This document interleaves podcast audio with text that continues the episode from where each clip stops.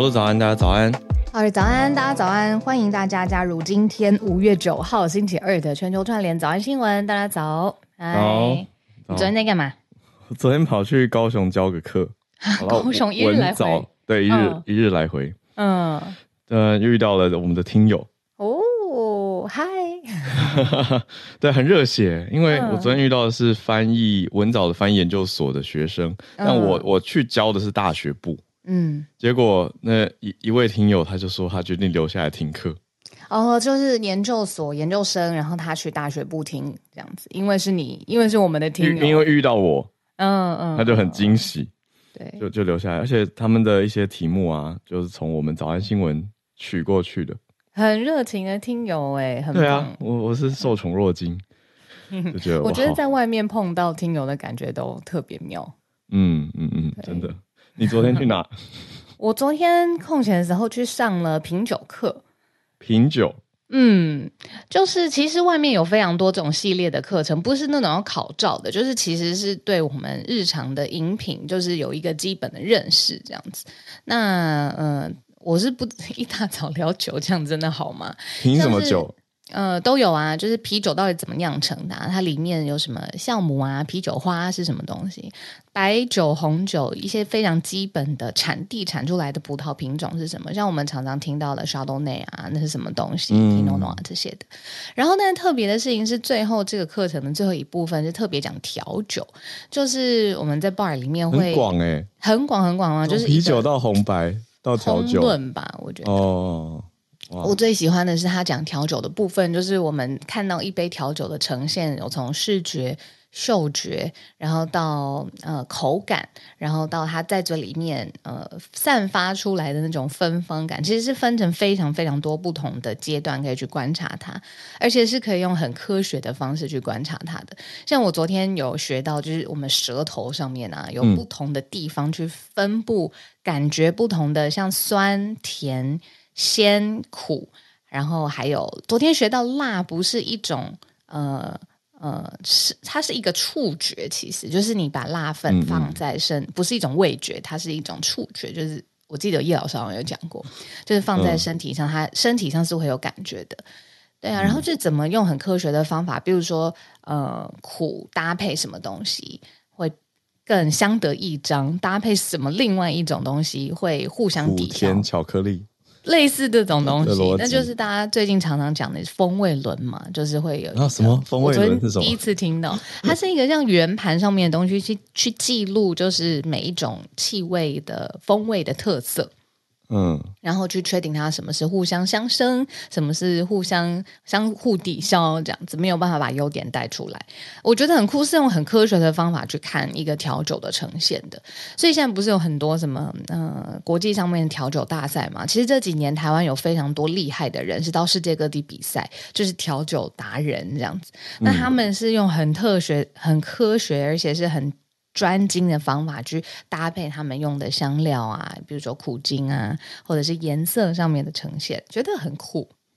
风味轮，嗯，哦、对啊，对我来说是一个新的词，新学习。大家可以去看一下，就是搜风味轮，其实各种除了酒之外，比如说谷物啊、香料啊，它就是一种像记录小本本。你就这样子想，我我是这样子理解的啦，然后去把这个各种不同的气味啊、味道啊记录下来。嗯。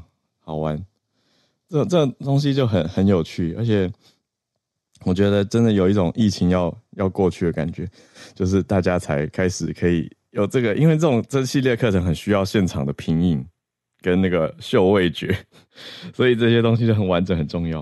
不过讲到这个，嗯，我我有点担心我今天的声音，我我为什么怎么了？我我怪我觉得怪怪的。好，我等一下下播会去看个医生。但是我刚测，嗯，我刚测是 OK 的。你是怕疫情哦，COVID 了？对啊，因为我们今天下午不是还有一个录音？对，我们待会会要见面。对啊，所以我等一下会再马上冲去看个医生，再跟你说。你是说确定是不是 positive？是不是？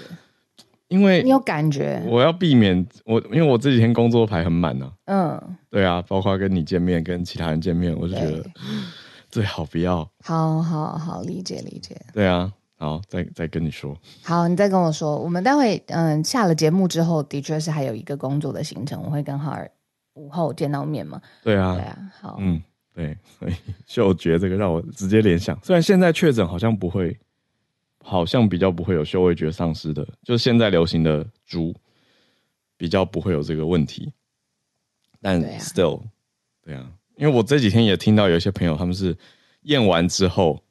过了隔天再验才才确诊，可是其实已经开始有症状，因为我从昨天开始有一点点喉咙怪怪的，嗯的感觉，嗯嗯嗯嗯，没错。好，再再跟你说，好，再跟我讲。然后我们今天刚好也选择了四题，嗯嗯，哇，不同的新闻。其实我从昨天晚上就有开始，啊，一般下午的时间就开始关心，一边上 品酒课，我有看到相关的消息，嗯嗯。对啊，我们今天第一题的标题，北约要在日本设置联络处，这个是蛮重大的一个新闻啊。就是看到，哎，北约也要把他们的防守范围，本来其实本来同盟国或者说北约的盟友受到袭击，北约就会是保护范围内嘛。但是现在一个新动作，大动作是在日本在讨论要设立联络处了。那新闻已经放出来了，现在分析就说，印太地区的安全得到了一个很明显的重视。那也消息放出来的同时，有一些连带的反应，包括中国跳脚等等，我们待会一起整理。那第二个题目则是纽西兰继续在亚太地区、印太地区的一个消息哦。纽西兰增加了一百四十五亿的国防预算，这个也是很大的一个消息。嗯，第三则则是继续在印太、印尼推动一个叫“静默外交”的概念。东协的峰会现在正在聚焦缅甸的危机，这两个我们放在一起看。那最后则是一个算轻松一点的消息吗？但是对于广大股民来说，可能会紧神经为紧绷。讲的是 AI 现在的炒股好像完胜了英国主流基金。欸哎，那 AI 拿来炒股票，这到底是不是一件好的事情呢？还是说这个也是 Hinton 担心的事情之一呢？嗯，这个待会可以聊，因为其实一直都有啦。嗯嗯，那一直都有吗？你说哦，电脑程式有啦，有电脑程式这个我知道。可是拿 AI 去判断，好像对，也不是新的东西了。可是现在呈呈现出来的成果完胜哦，英国的主流基金。嗯，而且台积电有被选进去，所以就跟台湾有关系了。好，我们就一题一题来跟大家讲吧。先从这个北约在日本要设联络处，这超大条的。嗯，因为印太地区的重要性，呃，北约的评估是越来越重要了。那其实大家听过非常非常多的，嗯，昨日乌克兰，今日台湾，或者是在印太地区，嗯、呃，不论各个。呃，战略上面跟美国如何互相的紧密结合？那这其实这些讯号呃累积起来，对于北约的判断就是，他必须要在日本增设一个联络处。主要呢，就是因为乌俄的战争拉动了相关北约的组织啊、同盟，他们关注在印太地区发生的所有的，比如说战争之间的紧绷可能性，还有未来推进，不论是各种盟友之间的重要性。那这件事情。代表了北约，他把这个重心放在印太，印太里面的老大哥到底会是谁？这件事情也非常的敏感，所以呢，大家可以想象，在中美角力的这个脉络当中，北约的这一步其实是让中国非常生气的。好，来讲一下它的时间点哦，是规划在二零二四年会在东京开设印太的第一个联络办事处，就是，就是北大西洋的。对公约组织的第一个联络办事处，那第一个出来批评的呢，就是中国外交部的发言人，他叫毛宁啊，嗯、其中一位啊、哦，他就在一个例行的记者会上面批评说，北约持续东进亚太干预地区型的事务，这势必是破坏地区和平稳定。哦，所以他你看他说东进这件事情也很特别，乌俄、嗯、战争其实真正东扩的，我刚才在想这件事，对对对对对，没错，对啊。他有说势力不东扩嘛？这个其实是呃，当初呃，北约跟俄罗斯之间有曾经，无论是实体上面写下来，或者是一个默契，就是他的北约的这一条线，其实是不会影响到俄罗斯他去看他广大的呃影响力范围的时候，其实是跟北约之间会有互相的井水不犯河水的感觉。但是现在又进一步，你说不论是乌克兰也好，现在在日本要设一个联络办事处，所以浩尔刚刚才会说这件事情非常非常的大条。那为什么选在日本呢？日本最近也特别意识到来自中国的威胁，所以强化北约的合作，对于日本来说是联合其他国家还有区域力量也非常非常重要的。联合起来就可以有一个底气去共同应对来自中国的威胁跟挑战，这是非常非常重要的一环。那乌俄战争这件事情有点像是，嗯，一个催化剂，把双方的关系拉近，指的就是日本跟北约之间，也促成了北约向印太地区进展，然后发展影响力的重要关键事件。嗯，呃，有一个很特别的学者分析，我觉得一定要在这边带出来。呃，这位学者他原来是香港籍，他叫做林权忠，他现在在日本做研究。那他有针对这件事情做了一个分析哦。他之前曾经在台湾这边的中央研究院近代史研究所担任副研究员，那现在在武汉大学的日本研究中心啊做研究。那他的角度是说，北约多年来对于印太的事物本来是兴趣缺缺的，可是现在乌俄战争爆发嘛。那他的一个关键点是说，在在这件事情上面，日本有积极的游说，嗯嗯，而且美国还首肯，所以才有了现在这样子的日本联络处即将要设立，嗯嗯。那他的角度是认为说，日本近年来很明确的意识到中国的威胁，所以加强了跟北约的合作，嗯嗯。所以是日意思是日本是有意识的在做这件事情。当当然当然对对啊，那。对对嘛，就是背后有有日本人在推动，才促成了这次的明年初，哎，明年还没讲什么时候，只说明年，嗯嗯，嗯，对，明年预计在东京要开的第一个联络处。这件事情会谈起来，其实是 NATO，也就是北约的秘书长有跟日本首相岸田文雄在今年一月的时候，一月底的时候互相先讨论了，这是第一次把它抛出来。四月中的时候呢，北约就。向三十一个成员国发出了这个概念、想法跟提议，然后就是我们刚才报道的，二零二四年在东京去开设这样子的联络处。那现在是已经确定发布出来了。那刚才有讲到毛宁，就是中国外交部发言人，刚、嗯、刚才可以再补充一些他的他的回应吧？他就说：“哎，日本，你把北约引到中国家门口，根本日本跟北约是臭味相投。”他就直接在例行记者会上面用这句话把它讲出来，这样，嗯。哎，臭味相投，讲那么重。对啊，对于日本跟北约来说，这其实是各自有各自影响力，呃，互相增大，然后互相联络。毕竟它就是联络处的一步棋的一个盘算。那对于中国来说，它当然就是不希望印太地区当中还有其他的威胁或其他的角力去削弱它在印太地区当中的影响地位。嗯。好，所以这个大题目我们就继续看吧。嗯，因为明年要设立，呢现在有的讲，有的关注的。好，那接下来呢，我们今天帮大家盘选的第二题哦，其实呢也非常非常的重要，就是呢。我们要看这个地方呢，会来增加一百四十五亿的国防预算。其实呢，我们这个地方常常听到就是纽西兰。纽西兰在未来的四年当中呢，增加七点四八亿纽元，折合新台币呢是一百四十五亿元的国防预算哦。当然，可见他认为说，哦，把自己在国防力量的军力、国防力啊、呃、部建好是非常重要的。所以现在政府正在努力。呃，遏制军队人员的流失，也希望就是接下来纽西兰的军方，他的能力是备齐的、充分的，可以跟盟邦一起结合，形成伙伴协同行动。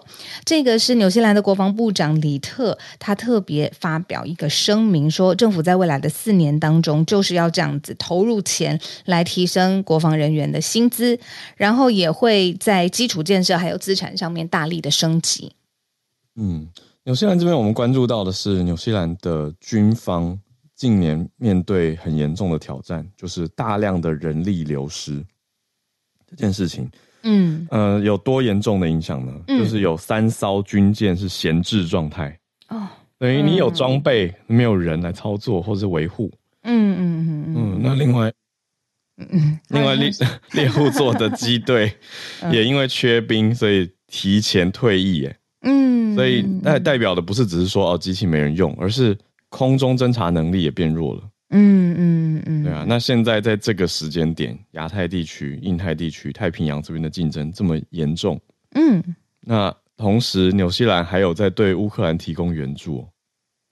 哦，所以它其实，呃，不论是对于国内来说，或者是你想要对于国外伸出，呃，帮助，它其实都需要在国防跟军力上面有特别好的一个升级。那这一次升级的最重要的焦点呢，其实放在国防人员他们拿到多少钱，就薪酬这件事情上面，嗯。呃结论算下来是说，大概百分之九十的纽西兰国防军可以获得市场行情薪资。这件事情很特别，就是我们常常说，举例来讲，新加坡政府它的公务员，他不会因为他的薪资稳定，所以就。调降了他每个月可以真的拿到的钱，他至少要 match 市场上面，比如说第一流的分析师或第一流的专案，好，那他应该要拿到多少钱？政府就愿意有这样第一流的人才在政府里面工作，所以提供市场上面相对应的薪资。那现在纽西兰这件事情也是一样，只不过场域放在在国防军力、国防人员上面，市场上提供什么样的薪资水准的 package。呃，纽西兰政府就愿意提供这样子的呃措施，去吸引人才加入到国防的军力当中。那所以他当然当然希望现在的国防人员也不要流失嘛，毕竟这个更好的福利马上就要溢注到整个国防军力里头。嗯，九成，就是说现在加完这个接下来四年投入的四点一九亿纽币之后呢，会有九成的纽西兰国防军可以达到市场行情。但我就忍不住会想那个一成，那一成会觉得、嗯、心情总是有点尴尬。对，但但总之，纽西兰的政府很明显意识到了这个问题，现在即将要投入大量的预算，也就是相当于新台币一百四十五亿，在接下来四年会投入。而且除了这个国防人员的薪资之外呢，也会有大量的资金去升级他们的设备跟设施。嗯嗯，嗯，对，那。我看到聊天室有听友补充了台湾这边昨天的一个相关消息，作为一个对应，嗯，是说台湾这边的志愿役去年退了四千个人，四千人啊，嗯，我们自己台湾，对对对，在紧张的时候，对啊，原因创新高诶，好奇，嗯，邱国正的说法是，年轻人没有意愿的话，勉强不得。那我想薪资也是其中一个吧，还有未来发展性。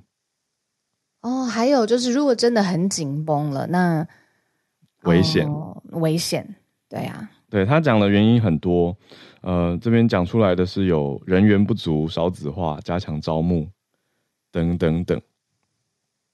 那对，所以现在大家在看的蛮蛮国内等于炒的蛮多的相关的题目嘛。嗯，我我刚刚就在看聊天室，嗯，真的，所以像像有听友也说，哎，台湾还是比较适合征兵制的，像是南韩的体系一样，嗯，就是所以志愿役就是当然就是征兵的相反嘛，对，那是募兵，哇，可是对啊，呃，跟跟我可能想象当中的数字不太一样，因为四千人其实蛮多的。我有认识退役的，所以等于我认识四千多分之一之一。他的想法是什么呢？嗯、他待很久了，他觉得他想要进到市场当中去学习不一样的东西，哦、就是觉得在军中的成长跟学习有限。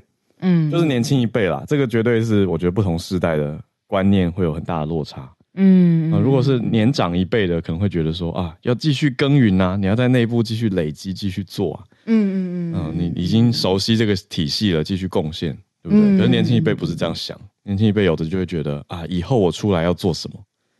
就是他们心里面没有觉得我要一辈子当军人，不同的想法，真的不同时代、啊、不同想法。嗯嗯嗯嗯，对。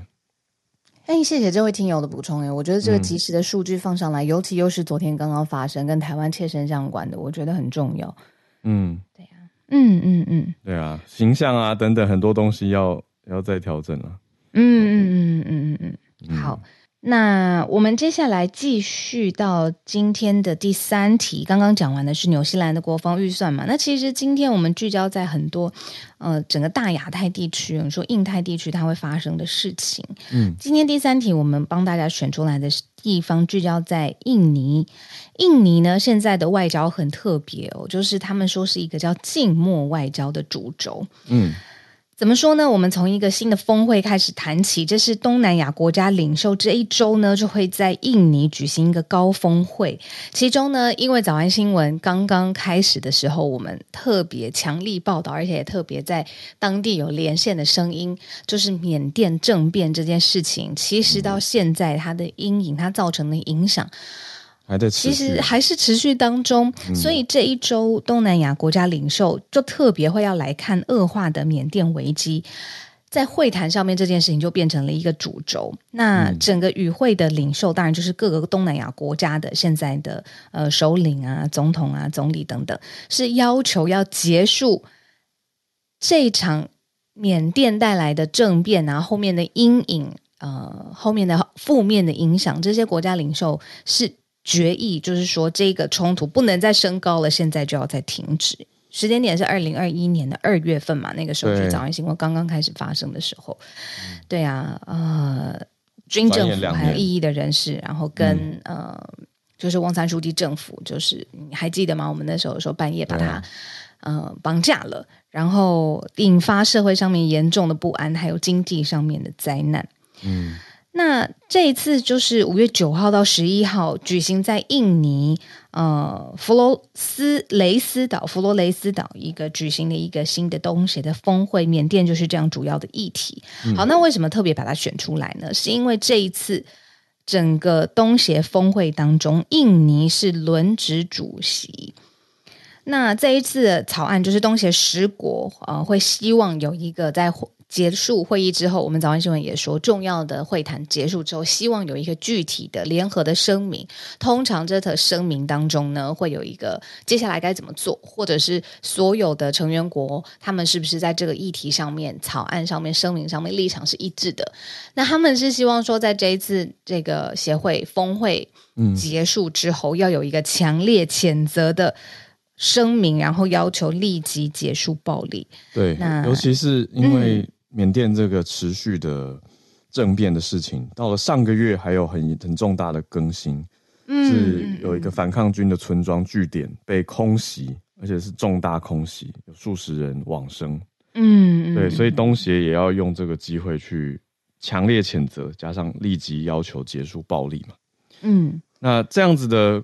管道或这样子的对话方式，在印尼现在的外交政策里面是列为所谓的 quiet diplomacy，嗯，是静默外交，嗯，嗯，那他还是要继续跟缅甸的冲突各方去对话，可是相对是一个安静的方式。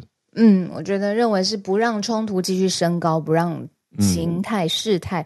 继续恶化的一种方法，那这个是现在印尼外长他们的主轴，寻求跟缅甸冲突的双方甚至多方来对话，因为时间已经非常非常久了。你想想看，那个呃不同的派系，嗯、呃，军政府，然后旧政府，还有各式各样的异议人士，现在可能也都是一团混乱。那怎么样在呃符合现在整个东协国家的？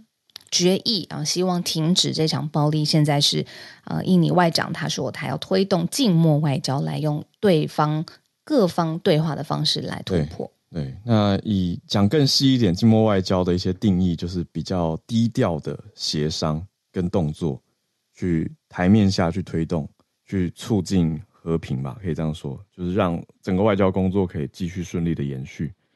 所以不只是现在台面上这个东协即将会发表声明。台面下，他们也会继续跟缅甸各方去对话。这是我们关注到今天第三个题目，真的是哇，两年呢。嗯，你看我们早安新闻两年，缅表示缅甸这个政变就两年。那去年又有新的是乌俄战争，在在持续，就希望对啊，对啊，这个政变可以和平落幕吧。各个地方都不是很平静，我觉得。嗯嗯嗯，更加更加觉得。珍惜我讲到这个，我可以岔题吗？嗯，当然。小岔题，快速的。我这几天看到社群上在传嗯，我们 Netflix 不是我们了，好，Netflix 上面有一部台剧，最近很话题火热嘛，很受欢迎。嗯嗯，叫《人选之人》，造浪者。对，呃，这几天在社群上，我特别注意到的是，有人跑去微博上面关注了一些翻墙来看这部戏的微博观呃观后感跟留言。Okay, 就是看我我在不爆雷的情况下，对。大家不用担心，不会爆雷，不用转走。对，就是中国翻墙出来看的人呢，或者看也许是盗版吧的人呢，他们都是写的啊，羡慕羡慕民主跟自由。哦，理解。嗯，因为这个戏很自然的，他在讲的是选举幕僚的故事嘛。嗯嗯，对，所以很自然就会呈现出说大家讨论社会议题啊，呃，可以投票啊这些事情。对，我就想说，嗯。对，换一个角度，你真的会觉得这些我们觉得台湾吵吵闹闹的日常，嗯嗯嗯，是不是也有它很珍贵的地方？是，对啊、就是如果想要吵闹起来也没有办法的，就是会羡慕这种各种自由声音可以同时并存的、嗯、呃社会样貌。对啊，嗯，对。那我的意思当然绝对不是说啊，你看我们这个还还有什么好吵的？要洗衣服啊，不是这个意思啊，而是。我觉得我们在能够用对话的方式，呃，两边也许不止两边，多边不同意见，大家可以去交流。这是从印尼静默外交这个主轴延伸出来的嘛？对对对，理解。是，对我我觉得很好看了，推荐大家去看。我跟你说，因为我跟你讲，我一直心里面那是不是无数个人跟我说一定要看，因为因为我刚刚出社会的时候，我是跑政治线的，我是跑就是选举的。那你很多。同学朋友也是在在在就在政坛服务嘛，嗯、那我我就觉得我看这个我会太投入，我，我会整个人就是，因为我，们都是在、就是。但他我得说他拍的蛮还是蛮正面可爱的。哦，OK OK，好。嗯，他没有把那种血淋，他没有那么与恶的距离那种感觉。我跟你讲，对标的是现在韩国的那个，现在有一部我就比较敢看，造后者 Queen Maker，应该是比起来比较平和。太好了，因为造后者里面各种暗黑。我还没看完，那听说听说后半段很洒狗血，非常血淋淋的洒狗血，非常像是人选之人应该是比较可爱的剧。那好，那好，嗯，那可以看，可以看，对，好，那最后一题，我我想到一个可以转过来的方法，我们想要有闲暇之余呢，可以好好的追剧，品尝不论是什么 movie in concert 啊，或者是追剧，好好闲暇的空间发展兴趣。呃，有一个自己心目当中累积到的这个资产，其实是很重要的。很多人就会靠去选股票这件事情，好，靠股票这件事情来累积，嗯、或者是增值自己的资产啊。嗯嗯、好的操盘手，转好久哦，就是开车有一点转不到那个 对的方向上，对啊，转好久，好。过去呢，会有比如说呃，fund manager，或者是就是帮你做各式各样的资产配置的基金经理人，对，基金经理人，或者是你财富更好一些些啊，私行投行的人，他们可能帮你就是做很各种各式各样的财务上面的规划。这些特殊的、嗯、呃选股金融服务有没有可能被取代呢？结果现在是可以的，就是现在人工机会聊天机器人 ChatGPT，它就可以陪你一直聊，然后挑选股票的标的。结果结论是比很多基金表现好的很多。呃，ChatGPT 曾经推荐一个三十八档结合起来非常非常高质量的企业投资 portfolio 就对了，对一个很好的 portfolio。结果他推的都是很很贵的股票，哎，他推他推微软、Google、Amazon、Meta。还有台积电 都很贵耶，哎、欸，我不懂，这些也很直觉啊。就是说，哎、欸，你如果有在怕，呃，就是投资科技股的话，或者有关心科技市场的话，这些都是啊。我觉得可能是它是搭配起来，是不是代表他们最后的报酬率是很好的？哦，也有一些民生啊，民生选股，像是呃雀巢啊、可口可乐啊，哦、呃 okay、还有对 Visa 这样子。哦，好啦，有有搭配一些还。还比较 OK 一点点的啊，Walmart、招生等等等，结果他推荐的这个投资组合呢，在五个礼拜之内就上涨了百分之四点九三，也就是投报率大概接近百分之五了啦。那其他呃，其他基金同一时间被拉出来的呃，市场上面的基金选择则是亏损百分之零点八。哦，等于他是拿他他有点坏，他有点坏，这个、对他实验是拿英国的线上一个很很受欢迎的十个基金来做对比。对吧？他有看，他去追了英国的一个平台啊，叫做 Interactive Investor。对，他去里面去看说，哎，现在这既然在市场上面这么受欢迎的十档基金，那我们来看看这十档基金的表现跟 ChatGPT 推荐出来的基金表现谁比较好？结果一个上涨，投资报报酬率上涨，嗯，百分之五，快接近百分之五，一个是亏损。嗯，等于是说，在这个研究当中，没有人受到财务的损害，但是名声跟情感上，英国的平台受到了损伤。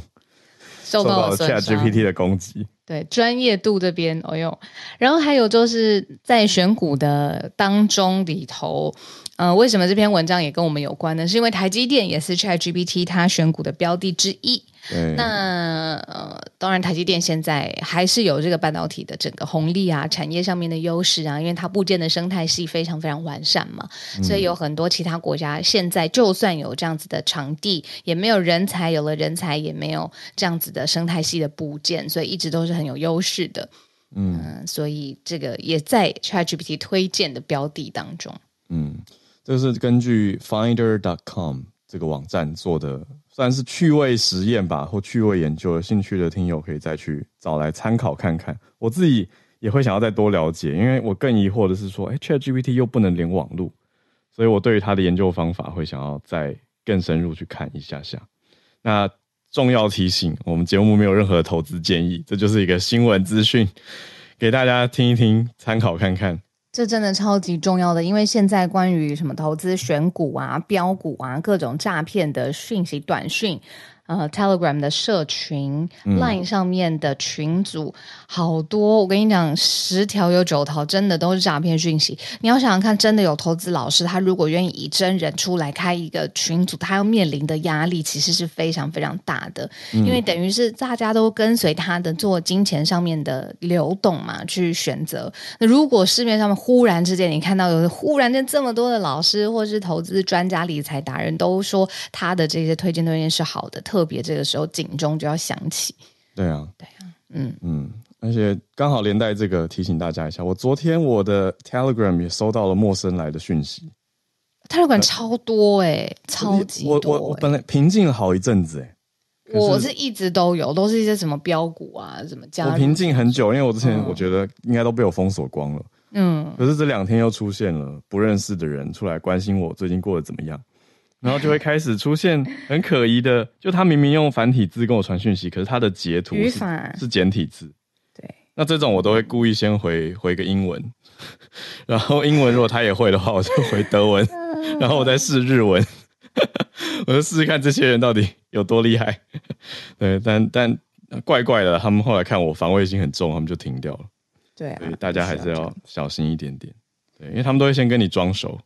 嗯，你还在忙吗？对啊，什么最近过得怎么样啊？就是的休息。对哦，我还有遇到那个，哎，他他庄宜花说，哎，我好像看到你有两个 Telegram 的账号。对，我最近遇到这个，这个真的超好笑，因为很像是朋友会问你的。嗯，就，你就会跟他讲说，啊，一个是我自己私人的，啊，一个是工作的，啊，结果对方根本就是就是来乱的，不认识的人。对，过了两天，他们就变成删除账号，deleted account。你有注意到吗？对啊，很讨厌呢。那到底干嘛呢？浪费时间。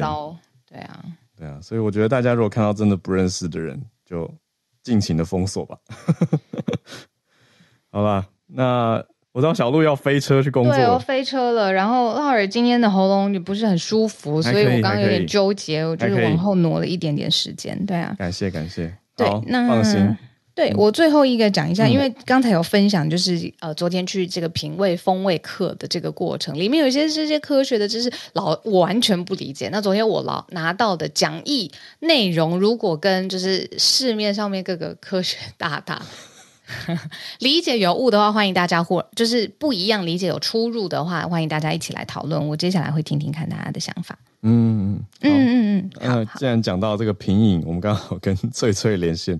对啊，翠翠早安，清酒店店长，翠翠早安。啊，早早，翠翠，Hello，清楚吗？因为我刚好在外面，可以可以，清楚啊，清楚清楚。好，OK，好，哎，好，那个其实听我刚刚看到那个听友说啊，那个好像喝都不知道那个味道是什么。其实啊，就是我觉得味觉这种东西呀、啊，它需要去记忆，它也需要训练。所以其实像我们，因为我其实一开始也真的是小白，什么都不知道。可是当我开始下意识是把我所吃过的东西有意识的去记忆的时候，你在品酒或者说品茶也好，其实你就会渐渐发现，哎，这个好像跟我之前吃过或是喝过什么东西有点像。所以其实这种东西是可以训练的。对，如果说大家有点兴趣想要试试看的话，可以开始对你日常生活中的不管是香气或是味道，试着去记忆一下，还蛮有趣的。好，那不好意思，今天我要分享的不是这一个，今天要分享的呢、嗯、是呃，这些日本从昨天开始就已经将所谓的我们讲 COVID 嘛，把它从二类变成像跟流感一样，它就是被视为跟流感一样的就是对策。那像日本之前有一些防防疫政策，例如说，嗯、呃，他们会做那个透明的隔板，那些基本上呢现在都是非必要。当然，如果说店家有需要的话，他们也是可以做的。那这件事情其实。NHK 也好，或是我昨天刚好在百货公司帮忙的时候，有看到有一些新闻台来采访。那其实很多民众，嗯，针对这样的事情，他们都觉得变化不大，因为其实大家已经开始在解禁了，所以其实真的会怎么讲？戴口罩的人，会做防疫的人，还是会做防疫。可是呢，嗯，有一些店家，虽然说我们现在已经不去宣导说，哎，你要做什么防疫，可是有一些店店家，他们表示说。我们还是会觉得有点怕，所以他们还是有做，包括请大家要消毒，然后要量就是你的体温，然后甚至就是有些店家还是有做隔板这样子。那其实大家现在讨论最大的话题是，因为其实现在那个流感已经，不不说，COVID 已经变成像流感一样的，就是怎么讲对应方式嘛。那实际上当你染疫，或是如果你要去检查，就像可能靠我等下去做一个检查嘛，那你实际上要花多少钱呢？那有人有在推特，或是说 NG 看没有做报道。其实一个人，如果你去做 COVID 的检查的话，我看到有人是说要八千日币，就是自费检查。那如果说，哎，你是真的不小心阳性，那你要去拿一要去看病跟拿那些医药费嘛，大概一个人可能要四千到五千日币左右。但是如果你今天不小心中症，要去住院的话，可能就会高达就是上万块。我甚至有人看到有一个好像是中症住到急诊吧，然后就是到几十万。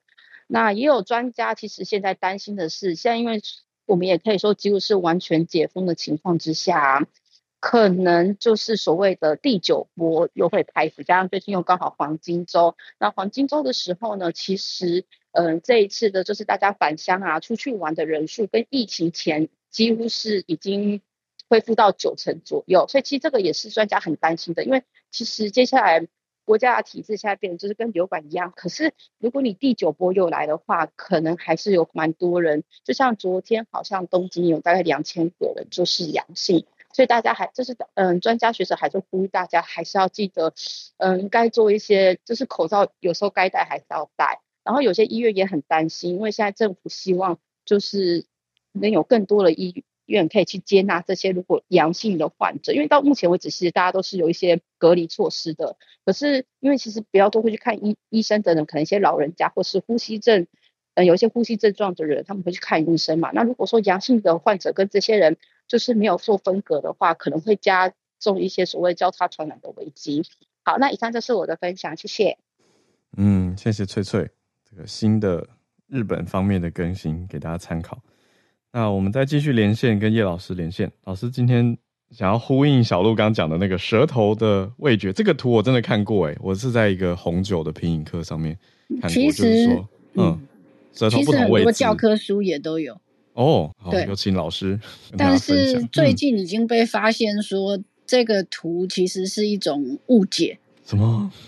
对，知识的更新。老师，对，事实上，这个图最早是出现在一个德国的科学家在一九零一年，也就是说超过一百年了。嗯嗯，发表的一篇论文里面。嗯，那后来有另外一个心理学家叫做 Edwin Boring。嗯，他画了一个很有名的那个舌头的图。嗯，就是大家都知道的那个图。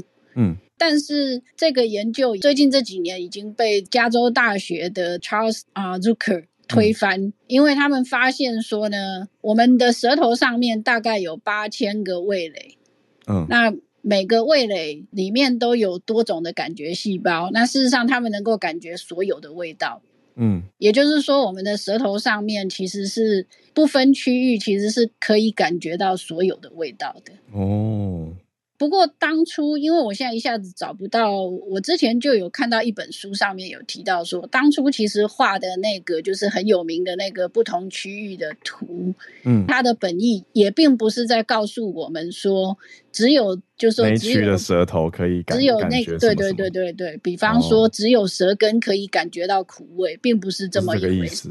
对，嗯，只是被大家广泛的误解了。哦。在这边也顺便跟大家讲，就是说，除了甜味、酸味、苦味跟咸味，事实上，去年还是前年吧，我记得有一篇论文发表是说，最新的一个味道是所谓的油脂味。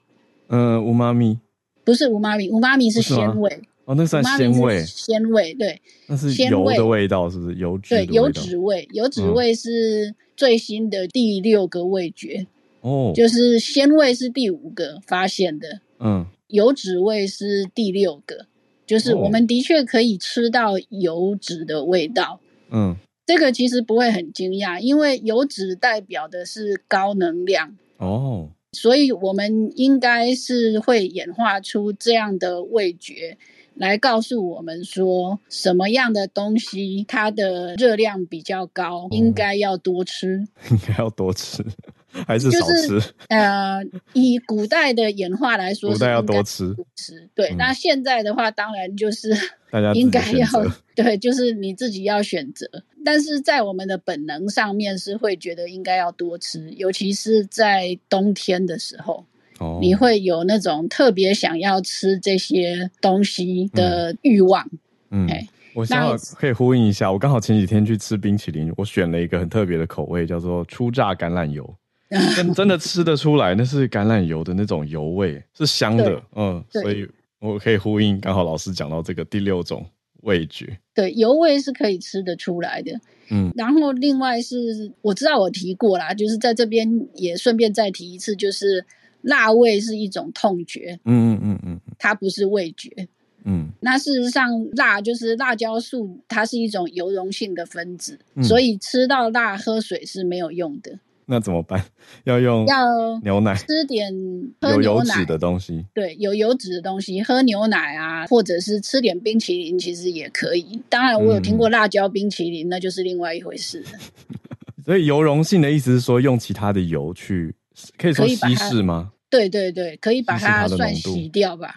哦，但是喝水是没有用的，因为它油不溶于水嘛。对，那很有趣的是，鸟的痛觉接受器对辣椒素是没有反应的。哎，所以鸟可以吃辣椒，所以它们可以帮助辣椒去传播。对，推测就是说，辣椒素的演化可能跟这个有关，因为鸟没有牙齿，嗯，所以它在吃这个辣椒的时候呢，它不会把辣椒的种子磨碎。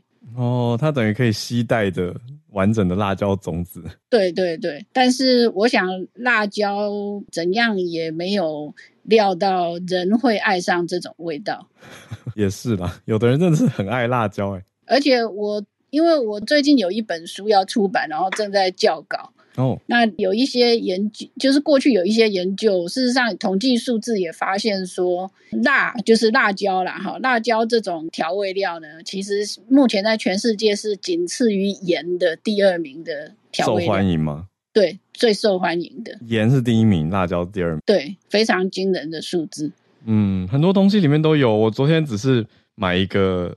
超超商的三明治，我觉得它调味有用，嗯，有用辣辣的。尤其是夏天的时候，其实会觉得比较爽口。对啦，算是一个调味的调剂嘛，就是让大家觉得提振精神，一个味觉上的刺激。对，那关于这个味道的知识，其实我是在很多不同的来源。那刚刚因为小路提到那个，因为我记得很清楚，但是我查到一篇 BBC 的文章可以参考。我说可以参考，是因为它没有提到鲜味，也没有提到油脂味，嗯，他只有提到啊、呃、酸甜苦跟咸。嗯嗯嗯，对，所以如果我等一下还是把它贴到社团里面去好了，但是就是大家要记得，这里面其实没有提到鲜味，那也没有提到油脂味，嗯嗯嗯，那都是比较新的味觉。嗯、虽然我觉得鲜味其实不能算是新的味觉了啦。哦，你你说因为前几年就已经像像老师刚刚在讲 Charles Zucker 嘛，那我就查到呃哥伦比亚大学的一个报道，在二零一七年也去特别针对 Charles Zucker 这个教授的研究。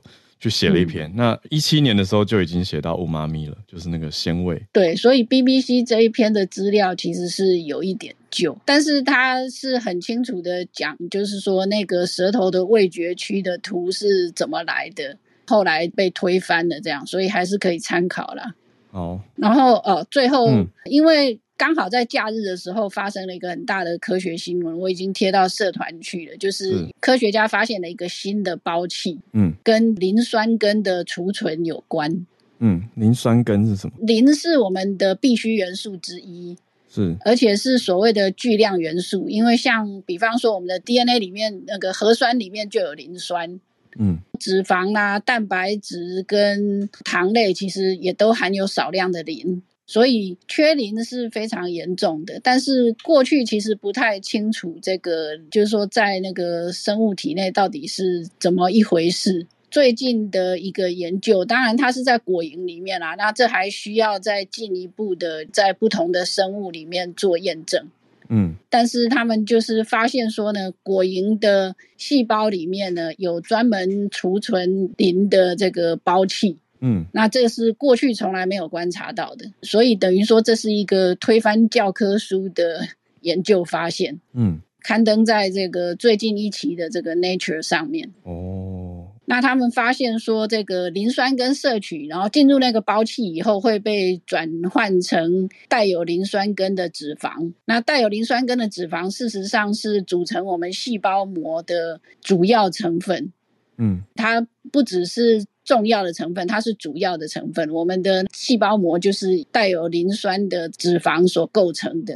嗯，所以某种程度上，我们可以说，我们对生物细胞的认识有了重大的发现吗？对对对，可以这样说。嗯，这个其实是非常非常重要的发现，就是说，他们研究果蝇怎么样对磷酸根产生反应的时候。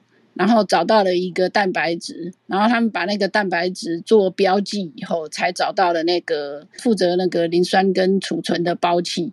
嗯，事实上之前有人就怀疑这样的东西存在了，就是教科书里面有很模糊的提到一个词，但是呢，始终没有人找到那个包器。哦，直到最近才找到，所以可以说是一个非常重大的发现。嗯，那那个时候，因为我就。开玩笑说，像我这种诶、欸、很喜欢分享科学资讯的人，看到这个实在是忍不住。可以理解，就对对我来说有点难，我还需要再多看一下。有我刚刚在查资料的时候找到老师的粉专，这个老叶的生物化学。对，老师两天前有写这这个，可以再仔细看一下 Nature 新发表的研究发现。对，那。可以预期，应该是那个生物学的课本大概又要更新了。嗯嗯嗯嗯，对，那也顺便跟大家讲一下。嗯，对，谢谢老师带来这个科学的新消息。好，那我们今天的连线，谢谢翠翠到叶老师，看有没有其他听友有什么想法跟关注的题目要跟大家分享。我们今天最后还有一些些的时间，那在。欢迎大家来举手，我们真的每天是 live，好，每过一阵子就要再讲一次。我们现在是早上 live 在 Clubhouse 录音哦，因为我知道我们的 podcast 听友很广大，那很多人就说，哎，还还最近还有一些听友在问说要去哪里听，或是 live 的现场加入。我觉得大家不用不用特别有压力，就是如果我们当然是欢迎的，因为我们一直在 Clubhouse 上面，这个其实都是对所有人开放的，但我们的点就是时间是固定的啦。就是一到五的早上八点到九点的时间，所以也许有的人是在移动当中啊，或者是他各种的行程安排的因素，或者是时差的因素，没办法 live 加入我们，但都可以听 podcast 啊。哦，那 podcast 听了以后，也都欢迎到我们的 Facebook 还有 Instagram 都有全球串联早安新闻。我们都已经设立好了哦。这个两年来，在不知道什么奇妙的时间点，可能是心血来潮的一个夜晚，可能是有一天精神很清晰的早上，不知道。就我们反正陆陆续续都已经创起来了。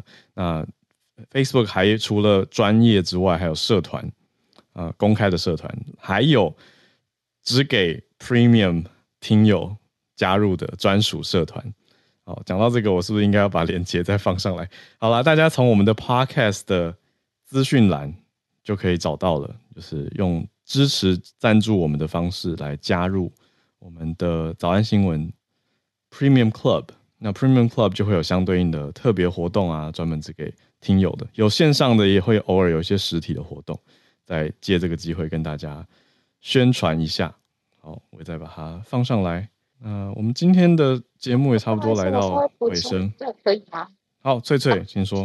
就是因为我有些朋友现在刚好在日本，就是说大家有看到，就是昨天在银座发生了一个强盗珠宝，嗯，强盗案件，就是珠宝窃盗案吗？对对对对。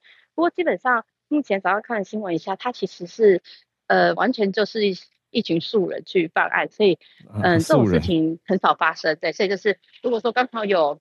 朋友来就是银，因为很多人就会去银座做或去购物嘛，就是大家请放心，因为他们好像真的，嗯，犯案手手法蛮粗糙的，甚至被一堆人拍，他们也没有感觉，所以就抓到了。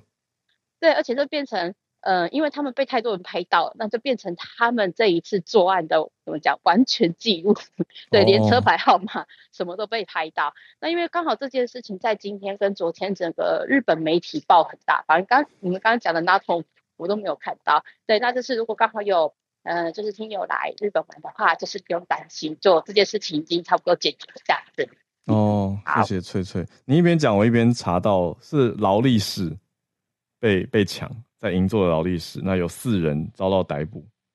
那他们偷的东西或抢的东西是价值超过三百五十万美元，可是现在已经逮捕了。好，谢谢翠翠。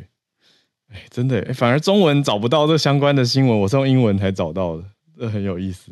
就是不同语言转译的选的重点不一样。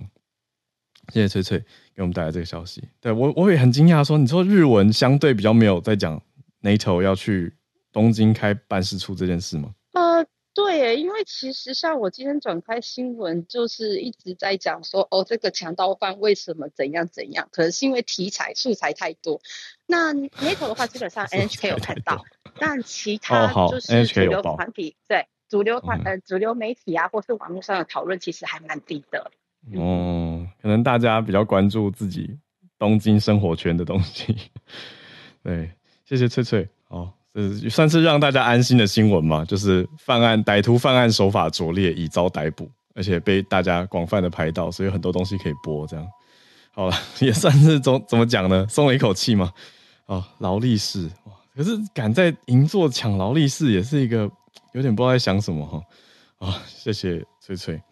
好，那也谢谢我们刚因为我的邀请，有几位听友很热血。然后来呼应，可是因为时间又一转眼来到了尾声，我觉得我要去看个医生，所以就请大家明天欢迎再加入我们了。明天礼拜三会有 SMC 早科学的时段，呃，据我所知，Sene 好像会跟我们也是跨国连线，因为他现在正在因公出差当中，我们明天会在看情况跟他连线，大家可以期待一下。也谢谢大家今天的加入跟参与，我们明天早上准时再继续跟大家保持串联。我们就明天见啦，大家拜拜。